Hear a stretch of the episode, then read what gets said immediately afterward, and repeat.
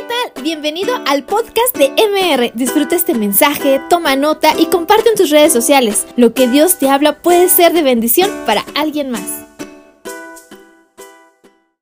Yo me declaro totalmente dependiente de ti, Señor, y te ruego, Padre mío, que conforme a tus riquezas en gloria, Señor, ministres cada una de nuestras vidas, Señor que señales, que milagros, que prodigios, Señor, tú lleves a cabo por la exposición fiel de tu palabra, Señor, que me concedas declarar tu palabra en el poder de tu Espíritu Santo, mi Señor, y que solo tú seas engrandecido, que solo tú seas glorificado, mi Señor, y la obra de tu Hijo Jesucristo reconocida como la obra de amor más perfecta, más inmensa, que jamás nadie pudo hacer por nosotros. Espíritu Santo, Ministra a cada uno de nosotros conforme a, nuestra necesidad y fortalécenos y llévanos a vivir más alto en ti, Señor.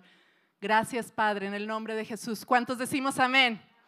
Gloria al Señor, aleluya. Pues estoy aquí obedeciendo la instrucción de nuestro pastor Pablo Mansewich, que para este año nos ha dicho que frecuentemente él ve las transmisiones de todo lo que Dios nos da para bendecir la vida de los diferentes grupos que nos reunimos entre semana aquí en la congregación y el pastor nos dijo, es realmente muy bueno y poderoso de parte de Dios todo lo que se ministra entre semana y entonces dijo, Ivette, te encargo que esporádicamente pases al frente y compartas con la iglesia lo bueno que Dios está dando a los diferentes ministerios. Es por eso que estoy aquí amados hermanos. No porque me crea suficiente, porque no lo soy, soy dependiente del Señor, por eso quise iniciar orando realmente.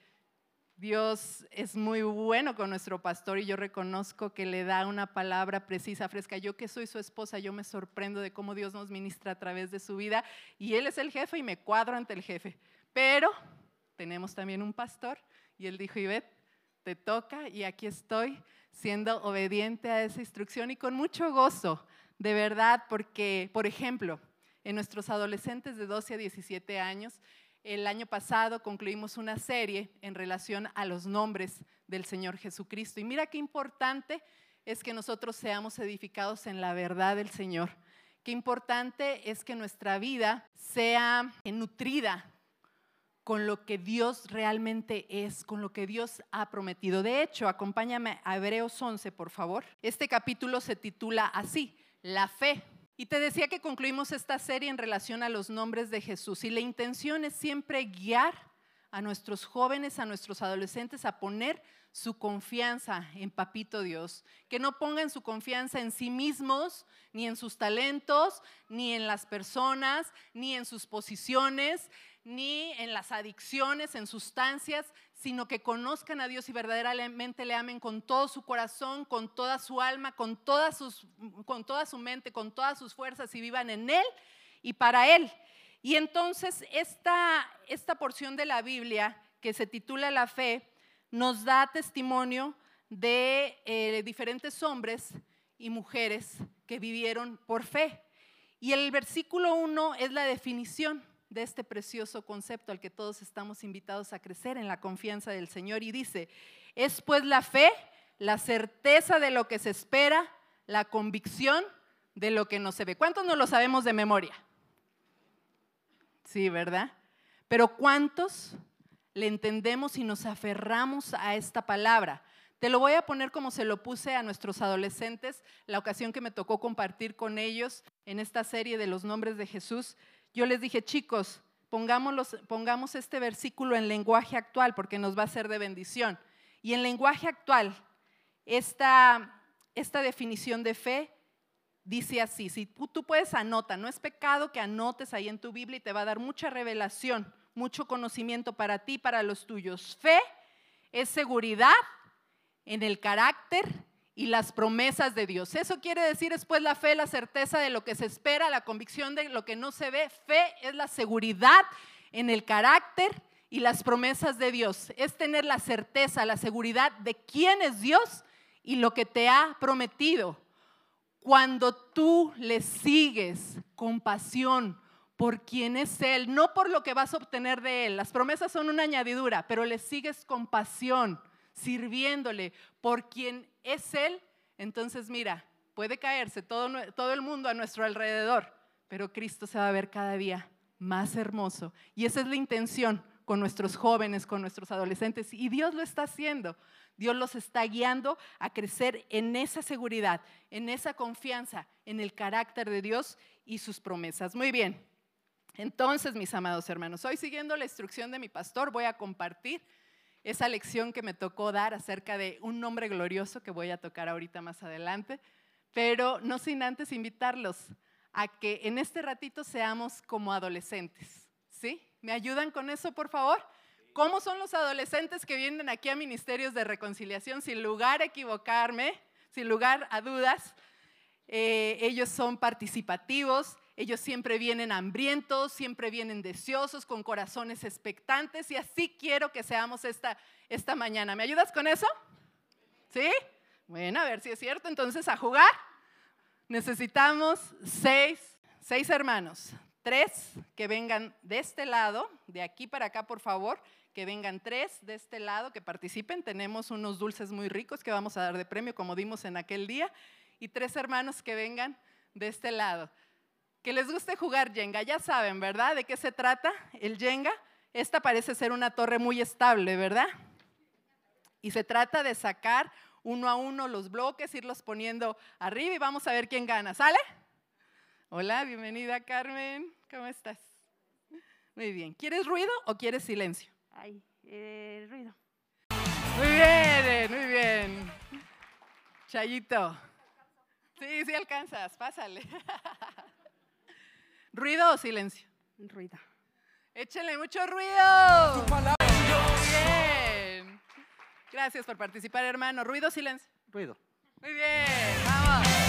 Celita ya dijo que quiere silencio. Es la primera en pedir silencio. Te voy a cantar como Chabelo, ¿se acuerdan? Silencio. Ándale, ven, Jessy. Silencio. Que están durmiendo. Los, los nardos, los, los, nardos. Los nardos. Y las azucenas. Muy bien, muy bien, muy bien. También los dulces que hemos traído de premio son de los que regalaba Chabelo. ¿eh? Me encargó mi esposo, me dijo, de los ricos que daba Chabelo. Aplauso fuerte. Ruido, dice Carmen que ella se concentra mejor con el ruido. Ella es muy osada, quiere ruido. Vamos.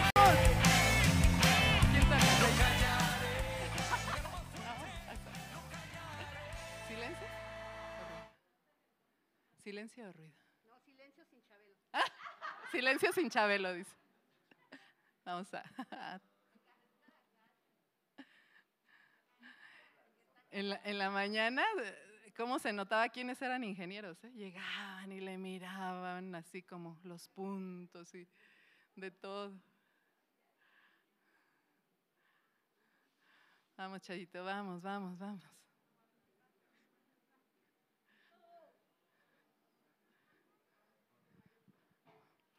Vamos, vamos. Vamos, que el tiempo es oro, vamos.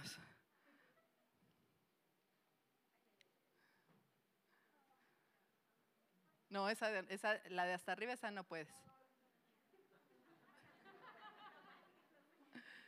Muy bien, Chayito, muy bien.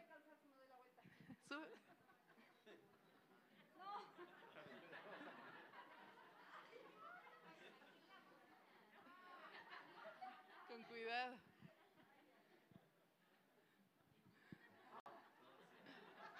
¡Bravo! Un aplauso, aplauso. Sabemos que pidió silencio, pero merece un aplauso. Muy bien, muy bien, muy bien. Híjole. Ruido, silencio. Ruido. ¡Ruido!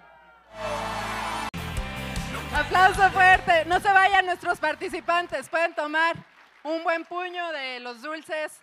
Premien a las chicas, por favor, a todos. ¿Qué tal, eh? Nuestra torre que parecía tan estable finalmente colapsó, ¿verdad? Ahora veamos, acompáñenme a ver este video que es el top de los cinco desastres naturales más tremendos de los últimos Primer tiempos. plano de tornado en Gray, Colorado. La localidad de Gray, al norte de Colorado, se encuentra en una zona usualmente azotada por tornados. No es raro que cientos de investigadores extremos cada año la visiten esperando sus remolinos. Sin embargo, algunos llegan a arriesgarse de más a la hora de estudiar de cerca este fenómeno. Este es el caso de un par de investigadores que, en busca de observar en primera fila los efectos de un tornado de categoría F4, decidieron acercarse a menos de 100 metros en un vehículo desprovisto de seguridad. Por suerte nada les ocurrió, sin embargo lograron obtener imágenes sorprendentes que describen de forma gráfica el increíble poder que llevan consigo estos fenómenos naturales. Número 4. Terremoto en Japón, 2011. Japón vive continuamente sufriendo movimientos de gran magnitud. Por ello, no es raro que estos acontecimientos naturales sean captados por alguna cámara. Así sucedió con el megaterremoto de 8,8 grados que sacudió la isla nipona en 2011 y terminó dejando gran cantidad de muertos y uno de los desastres nucleares más terribles de la historia. Fueron muchas las imágenes grabadas del desastre, sin embargo pocas resultan tan impresionantes como la captada en una calle, donde todo se paralizó durante los minutos que duró el temblor. La gente parece no dar crédito a lo que siente y tras unos segundos de incertidumbre optan por tirarse al suelo. Es sorprendente y perturbador ver cómo las personas miraban entumecidas cómo los edificios colapsaban a medida que la tierra temblaba, haciéndolos vibrar como si fueran hojas de papel. Número 3. Avalancha de rocas y material volcánico. Los volcanes suelen ser gigantes dormidos que al despertar generan destrozos de muchas formas distintas, desde grandes erupciones de lava hasta increíbles aludes o avalanchas con materiales que pueden acabar con todo a su paso. Algo así fue captado por una cámara durante una erupción piroclástica repentina que despidió una mezcla de cenizas a alta temperatura junto a lodo y rocas. El alud sorprende a todos los que estaban observando el comportamiento del volcán y desciende a lo largo de la montaña llegando a alcanzar los 200 km por hora, destrozando toda la vegetación a su paso. Los observadores intentan correr, sin embargo el material proveniente de la montaña y la velocidad de la nube caliente dificulta que lo logren. Sin embargo, al final, el flujo piroclástico no alcanza la población desde donde es observado el monte, y ni el equipo ni el pueblo son afectados directamente por este fenómeno. Número 2. Tsunami en Japón, 2011. El sismo que sacudió Japón en 2011 repite en nuestra lista. Sin embargo, en este caso se trata del movimiento marino que provocó el devastador tsunami, que acabó con el 70% de las víctimas totales del terremoto. La llegada de las olas de más de 5 metros fue captada por cámaras de turistas que documentaron escenas realmente escabrosas, pues la mayoría de quienes aparecen en el vídeo no sobrevivieron. Estas escenas se repitieron por todos los kilómetros de costa de Japón, donde personas ignorantes de lo que sucedería veían cómo grandes olas chocaban contra las cortas olas, sin imaginar que segundos después serían arrastrados por estas mismas olas. El tsunami terminó siendo mucho más letal que el propio terremoto, tanto que generó la avería de uno de los reactores de la planta de energía nuclear de Fukushima, que hasta hoy sigue expulsando radiación. Número 1. Huracán Katrina, Estados Unidos. Los huracanes son una de las mayores fuerzas naturales. Usualmente por donde pasan solo queda una estela de destrucción y muerte. Katrina ha sido de lejos uno de los huracanes más devastadores que han azotado las costas de Estados Unidos. Este huracán de categoría 5 pisó suelo americano en 2011, afectando ciudades como Nueva Orleans, que técnicamente desapareció tras su paso. Su impacto fue ampliamente guardado en vídeos, muchos de ellos de aficionados, que mientras intentaban salvarse del desastre, se valieron de cámaras y teléfonos móviles para grabar cómo los inclementes vientos y las fuertes lluvias acababan con todo a su paso, grabando también cómo el agua terminó arrastrando a miles de personas. Tornados, terremotos, inundaciones, todo este tipo de catástrofes nos dejan saber que nuestro mundo no siempre es seguro, que el mundo natural es muy inestable, pero que también nuestra vida es preciosa y muy valiosa. ¿Y qué tal nuestra vida cotidiana? ¿A poco no? A veces enfrentamos tremendas tormentas, tremendos terremotos que se asemejan mucho a los últimos segundos de esta partida de Yenga. A veces sentimos que nuestra vida tambalea, que nuestra vida está a punto de colapsar. Qué bueno que tenemos a Papito Dios. Sus hijos contamos con Él. Él es la gran bendición de nuestras vidas. ¿Por qué? Porque Él ha prometido siempre estar con nosotros, no solo un día, no solo una vez a la semana, siempre está con nosotros. Él es el todo suficiente, no nada más está contigo, Él suple cualquiera que sea tu necesidad física, emocional, espiritual y por si fuera poco, Él es confiable. ¿Por qué? Porque Él tiene buena voluntad para nosotros. ¿Recuerdas nuestra versión de la definición de fe en lenguaje actual? Fe es seguridad en el carácter y las promesas de Dios. Fe es seguridad en quién es Dios y sus promesas. Por eso es que es tan importante conocer a Dios a través de sus nombres, que es como Él se ha dado a conocer, como Él se ha revelado a nuestras vidas. Y de eso habla su gran nombre. Yo soy, todos los nombres para nuestro Dios en la Biblia son preciosos. Pero te voy a decir una cosa, este nombre es el más importante dentro de la Biblia. ¿Por qué? Porque es el nombre con el que se dio a conocer a su pueblo. ¿Dónde dice? Vayamos, acompáñenme por favor a Éxodo en el capítulo 3.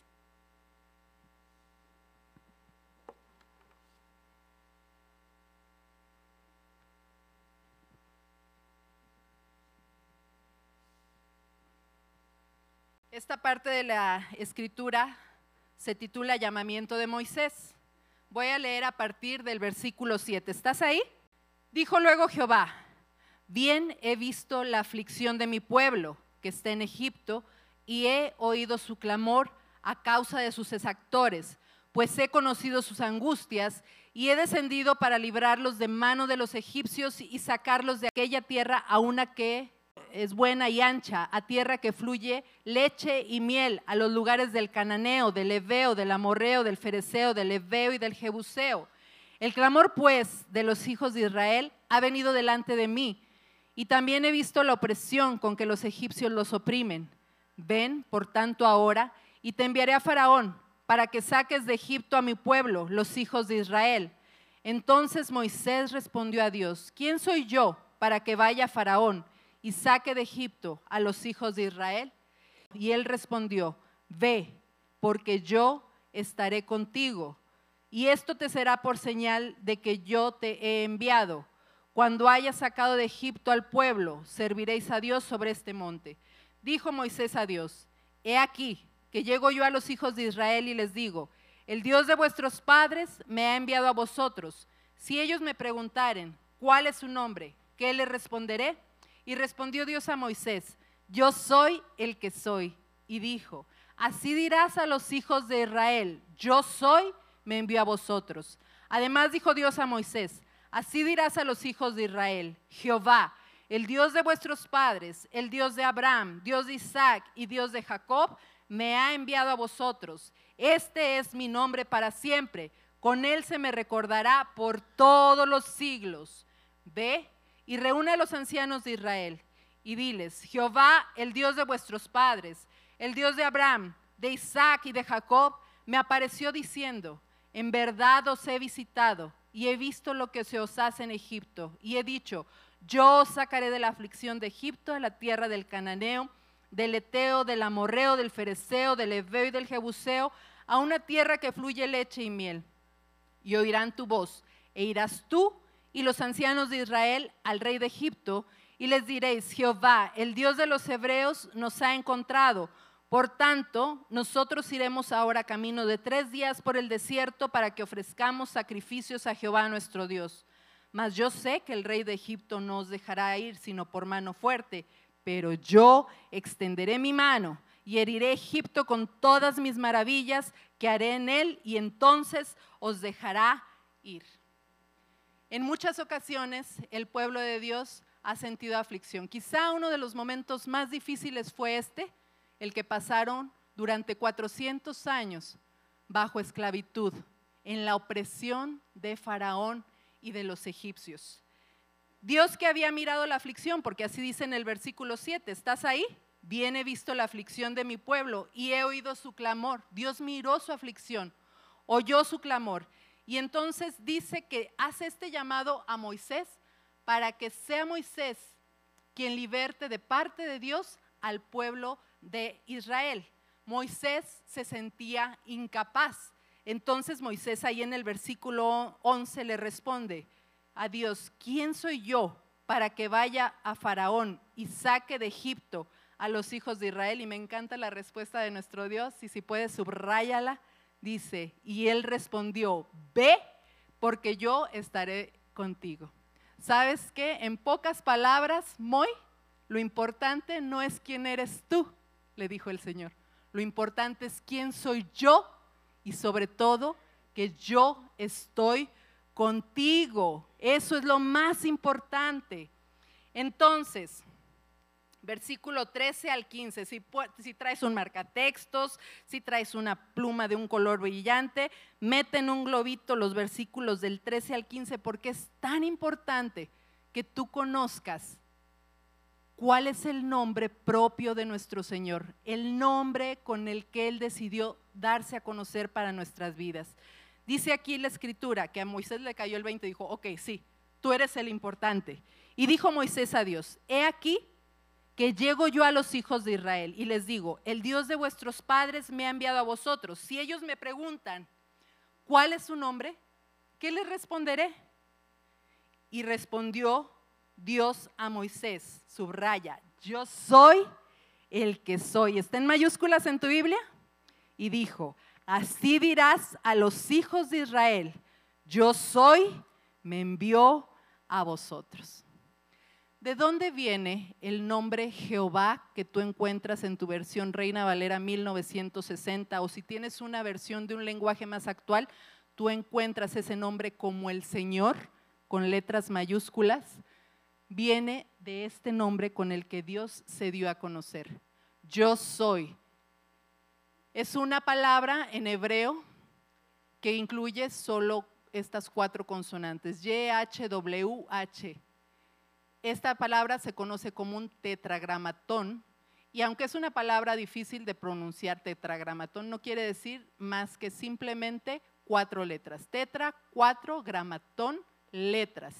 Lo importante es lo que significa. Yo soy significa tantas cosas maravillosas para ti y para mí. Yo soy significa un verbo, ser o existir. No sabemos bien cómo se pronuncia este vocablo. Algunos han dicho que se puede pronunciar como Yahweh, otros como Jehová, otros como Jehová, pero en nuestras traducciones más modernas se encuentra como el Señor y quiere decir el existente, no el que era, no el que será, sino el que es. Yo soy el que existe, el Dios real. Todos los demás dioses son con D minúscula. Ya no existen. Él permanece desde la eternidad y para la eternidad. Él es el yo soy, el eterno, el existente, el que está siempre. Y no nada más está siempre, pero está contigo en la persona del Espíritu Santo. Si tú has hecho una decisión fiel por el Señor Jesucristo, yo soy, mora en ti y Él está contigo todos los días. Así lo ha prometido. Acompáñame a Mateo 28, por favor. Y ahí en los dos últimos versículos del capítulo 28, que es el último capítulo, dice así, por tanto, ¿estás ahí? Por tanto, id y hacer discípulos a todas las naciones, bautizándolos en el nombre del Padre y del Hijo del Espíritu Santo, enseñándoles que guarden todas las cosas que os he mandado y he aquí, repite conmigo, y he aquí, yo estoy con vosotros todos los días hasta el fin del mundo. ¿Le puedes dar un aplauso fuerte al Señor? Yo soy, dice el Señor, yo estoy contigo todos los días hasta el fin del mundo. Y qué precioso es el Espíritu Santo de Dios, porque si tú recuerdas la predicación pasada, Dios usó a mi esposito para recordarnos que cuando atravesamos por luchas, por pruebas, fuertes como el testimonio de Sadrach, Mesach y Abednego en el horno de fuego. ¿Quién estaba con ellos? Cristo estaba con ellos. ¿Por qué? Porque Él siempre está. Cuando tú pases por luchas, por pruebas, como que sientas que ya no puedes, que estás en lo más duro del horno de fuego, yo soy, está contigo. Él ha prometido estar siempre. Ayer me encantó que fui a una despedida de soltera y una hermanita que hacía tiempo no veía me dijo, ¿puedo platicar contigo? Y me contó que estaba pasando por una situación de crisis, de enfermedad, pero me dijo, yo recordé lo que continuamente nos enseña nuestro pastor de parte de Dios ahí en la iglesia, que cuando ande por valle de sombra de muerte, no temeré mal alguno porque el Señor está conmigo. Dice, esa palabra me sostuvo cuando ya los médicos dijeron que no me podían estabilizar en el hospital. Él siempre está contigo. Si tú amas al Señor, si tú le sigues, si tú le sirves, si tú le honras, si tú le obedeces, Él dice que su ángel, ni más ni menos, su ángel, acampa en derredor tuyo. Dice el ángel de Jehová, el ángel del yo soy, acampa en derredor de los que le aman, en derredor de los que le temen. Este es el nombre en la Biblia más importante del Señor. Y dice ahí el versículo 15 en su última parte, este es mi nombre para siempre. Con él se me recordará por todos los siglos. ¿Sabes por qué? Porque no nada más es un nombre, es un pacto, un trato que Él hace con nosotros. Él dice, yo voy a estar contigo, pero también, dice el Señor, no solamente voy a estar, yo voy a ser tu todo suficiente. Yo voy a hacer todo para ti. Todo lo que necesitas, lo que te haga falta, eso es el gran yo soy para ti y para mí. En el pasado nuestro Dios cumplió su pacto fielmente en el Antiguo Testamento. Y es el nuevo, en el Nuevo Testamento, en la persona del Señor Jesucristo, que Jehová, el gran yo soy, se ha acercado a nosotros y nos ha rescatado de la esclavitud del último faraón, Satanás, y del poder, de la opresión del pecado. Por Cristo lo tenemos todo. Él es, él es suficiente para nosotros y su palabra habla repetidamente acerca de esto. Quiero que podamos participar ¿verdad? Que por este ratito, nada más por este ratito, no nos, vamos, no nos vamos a instalar en la adolescencia todo el día ni toda la semana, no se vale. Solo por este ratito somos adolescentes, avivados, participativos. Y necesito, me dijo mi hijo Santiago, se dice googlear. Yo, les quiero decir, busquen por favor en sus teléfonos, pero Santi me dijo, se dice googlear, mamá. Así que googleen en sus teléfonos los siete yo soy del Señor Jesucristo. Se encuentran en el Evangelio de Juan y las primeras siete personas que tengan las analogías, porque el Señor Jesucristo dijo de sí mismo 24 veces en el Evangelio de Juan, yo soy. Esto causó indignación para los religiosos de la época. Ellos decían, ¿cómo se atreve este hombre a decirse que Él es el Dios? Ellos sabían cómo se, llama, cómo se llama nuestro Dios. Jehová decía, ¿cómo se atreve Él a apropiarse de ese nombre? ¿Quién es Él? A ellos les causó indignación, pero sabes, provocó también reacción hermosa en todos sus seguidores, quienes se asombraron de que él dijera yo soy, pero crecieron en confianza por entender que verdaderamente Él es yo soy. 24 veces en el Evangelio de Juan, pero solo siete de ellas son analogías. Quiere decir que, las, que se comparó con algo de la vida cotidiana, con algo práctico, para que podamos entender mejor quién y cómo es Él. Pasa, mi hermano, si tienes, pasa, pasa, nada más me dices y tenemos premios también para ustedes, ¿verdad? Dime, el primero. Yo soy el pan de vida. El Señor Jesucristo se definió como el pan de vida. Permíteme aquí tantito. ¿Qué quiere decir esto? Nosotros no nada más somos cuerpo, nosotros somos también alma y somos espíritu. Y así como necesitamos alimentar nuestro cuerpo mínimo tres veces al día, necesitamos nutrir nuestro espíritu. Y el pan del cielo, el pan de vida, eso es Él para ti. Por eso es que Él es todo suficiente. ¿Necesitas algo más? Por si fuera poco. Gracias, mi hermano. Puedes tomar un puño, ¿eh? Con confianza, porque se están llevando de a uno nada más, pero trajimos muchos. El siguiente yo soy, por favor, preciosa. Yo soy el buen pastor. Muchas gracias. Yo soy el buen pastor. ¿Cuántos no sabemos el Salmo 23? ¿Qué hace el buen pastor por nosotros? Nos lleva a descansar en pastos delicados, nos apacienta junto a aguas de reposo, junto a aguas vivas, junto a aguas buenas, nos da su alimento. Él sacia nuestra sed espiritual. Hay muchos pastores alrededor del mundo muy buenos, pero el mejor, el pastor por excelencia, el buen pastor, nuestro Señor Jesucristo, quien te guía perfectamente. Gracias, hermosa. Yo soy la luz del mundo. ¿Cuántos están agradecidos que nosotros ya no somos ciegos espirituales? El Señor Jesucristo es la luz del mundo y nos ha convidado de esa luz. Dice la escritura, dice la palabra de Dios que esa, la misma palabra de Dios es lámpara a nuestros pies. Nosotros ya no andamos en tinieblas. Nosotros le podemos decir a lo bueno bueno y a lo malo malo y podemos vivir empoderados con el Espíritu Santo. ¿Por qué? Porque Él ha traído luz a nuestras vidas. Gracias, hermosa puesta. Termino aquí con Anita y me voy con ustedes. Yo soy el camino, la verdad y la vida. No hay camino más seguro, no hay trayecto más seguro. Dice la escritura que es angosto ese camino, que, no mucho, que a no muchos les gusta caminarlo, pero es el camino más glorioso que te lleva a la verdad y que te conduce a la vida. Gracias, Anita. Yo soy la resurrección y la vida. Wow, gracias, gracias. Qué nombre tan precioso. Yo soy la resurrección de la vida. ¿Habrá algún otro Dios que haya vencido a la muerte, que haya resucitado y comprado vida eterna para ti? Ese es un gran regalo de parte de Dios. Solo en Él está la resurrección y la vida. Gracias, Coquito. Yo soy la puerta. Yo soy la puerta. ¿Qué quiere decir esto? Porque el Señor Jesucristo dijo, yo soy Jehová, yo soy la puerta. Porque dice la escritura que en ningún otro hay salvación, que no hay otro nombre dado a los hombres en el cual podamos ser salvos, sino en el nombre de Jesucristo. Él es el único que nos da acceso al Padre. Toda potestad, dijo el Señor Jesucristo, toda potestad me ha sido dada en el cielo y en la tierra. Tú no pongas tu confianza en imágenes, no pongas tu confianza en vírgenes, no pongas tu confianza en personas. Ellas no te van a dar acceso a la eternidad con el Padre. La puerta, el único que abre el camino al Padre es el Señor Jesucristo. Amén. Aleluya. ¿Necesitas algo más? ¿Cuántos llevamos? ¿Seis? Muchas gracias. Perfecto. Gracias, Iselita. Yo soy la vid verdadera.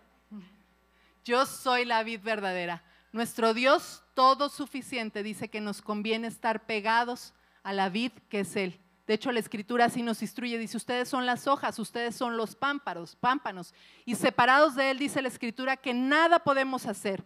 Él es la fuente de vida física, emocional, espiritual. Todo lo es Él. ¿Necesitas algo más para ti, para los tuyos?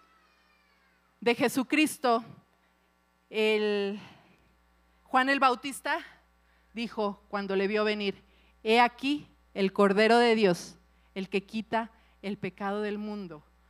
Y me gusta mucho cómo nuestro pastor la semana pasada nos recordó que evitemos la amnesia espiritual.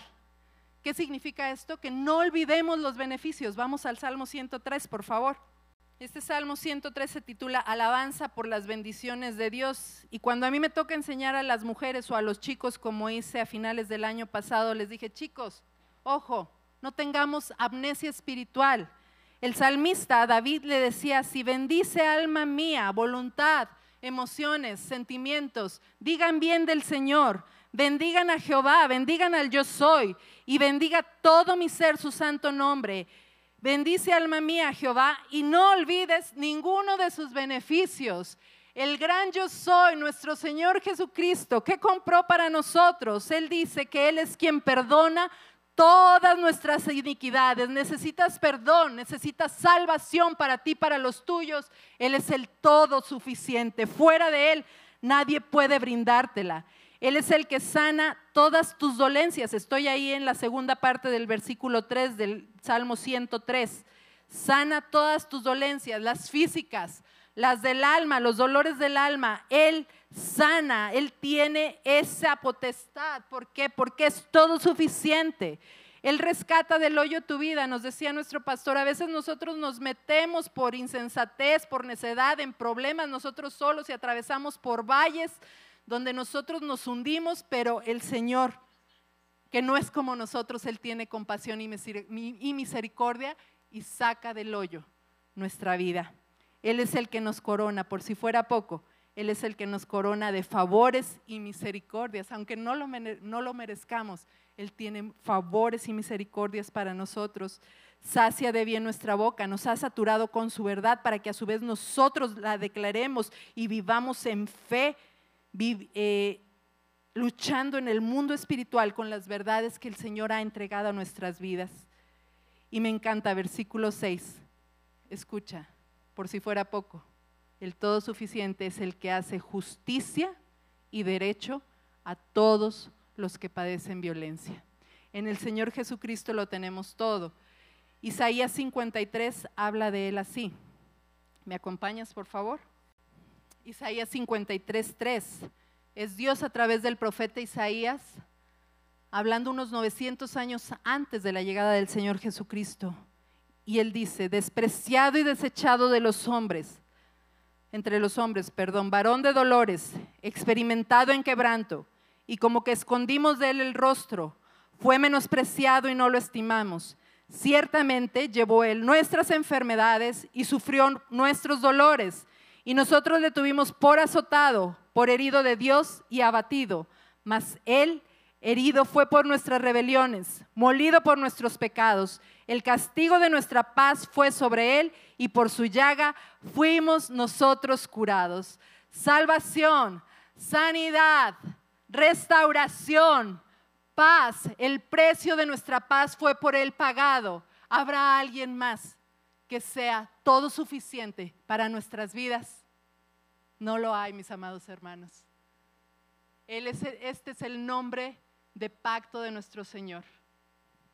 Gracias a todos los que participaron con los siete yo sois. ¿Por qué es un nombre de pacto? Además de que ha prometido estar siempre con nosotros además de que ha prometido, sernos todo suficiente en todo esto que hemos escuchado y mucho más, bueno, porque Él es inmutable. ¿Qué quiere decir esto? Que Él no cambia, que Él tiene buena voluntad para nosotros. Hebreos 13:8, y ya estoy terminando, ¿lo tienes? Dice así, Jesucristo, repite conmigo, Jesucristo es el mismo de ayer, y hoy y por los siglos. ¿Qué significa esto? Que si en el pasado nuestro Señor tuvo a bien realizar señales, milagros, prodigios de salvación, de sanidades, de restauración, Él es el mismo de ayer, de hoy y por los siglos. Él tiene buena voluntad para hacerlo contigo y con los tuyos hoy en día. A veces nos sentimos solos, a veces nos sentimos colapsar, a veces necesitamos tantas cosas de parte de Dios. Nosotros haremos bien en poner nuestra confianza en Él, porque precisamente todas estas características, atributos de Dios pueden resumirse en una sola. Él es el único que es confiable.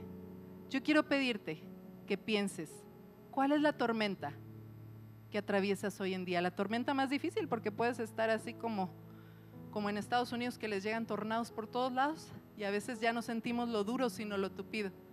¿Cuál es esa tormenta que atraviesas hoy en día? ¿Qué es aquello por lo que sientes colapsar?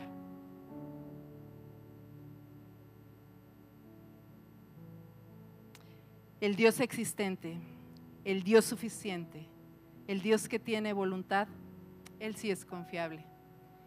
Y así como mi esposo repasó con nosotros el testimonio de Sadrach, Mesach y Abednego en el horno de fuego, yo traje esta imagen para ustedes porque Dios me permitió vivir cuando yo tenía ocho años de edad. Mi papá, mis papás se pusieron de acuerdo para que fuéramos a la Ciudad de México a festejar las fiestas patrias. Y nos fuimos bien felices, estuvimos el 15 de septiembre estuvimos en el Zócalo dando el grito, el 16 estuvimos en el desfile, el 17 fuimos a Chapultepec y el 18 íbamos a ir a Xochimilco y así íbamos a pasear durante mínimo una semana, había dicho mi papá. Así lo hicimos hasta el 17 en Chapultepec, el 18 ya que nos estábamos cambiando para, para ir a Xochimilco, mi papá de repente le dijo a mi, a mi mamá, ¿sabes qué, mi amor? Alista las maletas, vámonos. Y mi mamá, ¿qué? Sí, nos tenemos que regresar. ¿Pero por qué, amor? ¿Te hablaron de la oficina? ¿Pasó algo? Nos tenemos que ir. Pero pasó algo aquí en el hotel, perdiste el dinero, nos tenemos que ir. Entonces mi mamá regañadientes pues hizo la maleta, ya sabrán, nosotros que somos cinco, yo soy la segunda de cinco mujeres nada más. El show, pobrecito de mi papá, venía manejando su Brasilia en aquel tiempo y entonces mi mamá así volteando hacia allá, toda enojada con los brazos cruzados y nosotros, papi malo, ya no te quiero, nos echaste a perder nuestras vacaciones y bueno, así en un mar de llanto nos fuimos a acostar ya que llegamos aquí a Querétaro. Y recuerdo perfecto como a la mañana siguiente mi hermana mayor me, despierta, me dice, ven, ven, ya fui.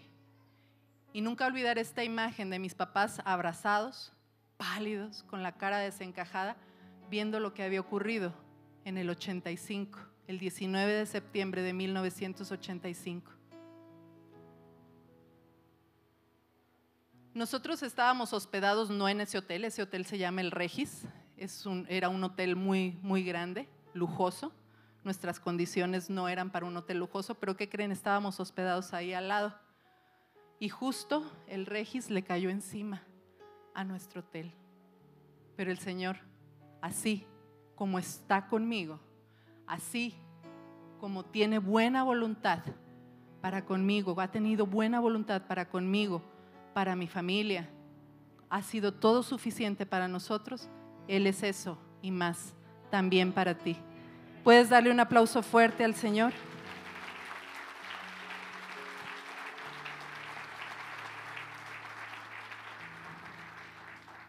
Jeremías 29:11, se los voy a leer en la, en la traducción lenguaje actual. Mis planes para ustedes solamente yo los sé y no son para su mal, sino para su bien. Voy a darles un futuro lleno de bienestar. Nuestro Dios él es confiable, Él es el gran yo soy.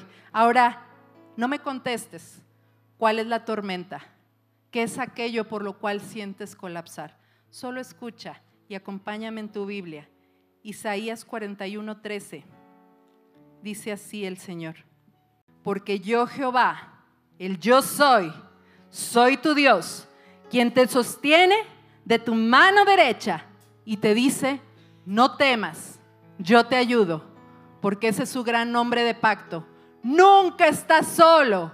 Él suple todas tus necesidades, cualquier tormenta que enfrentas, cualquier terremoto que quiera hacer colapsar tu vida y la de los tuyos. El Señor está ahí como poderoso gigante y te dice, no temas, yo soy quien te sostiene de tu mano derecha y te dice, yo te ayudo él es el gran yo soy. Pongámonos de pie y alabemos al gran yo soy.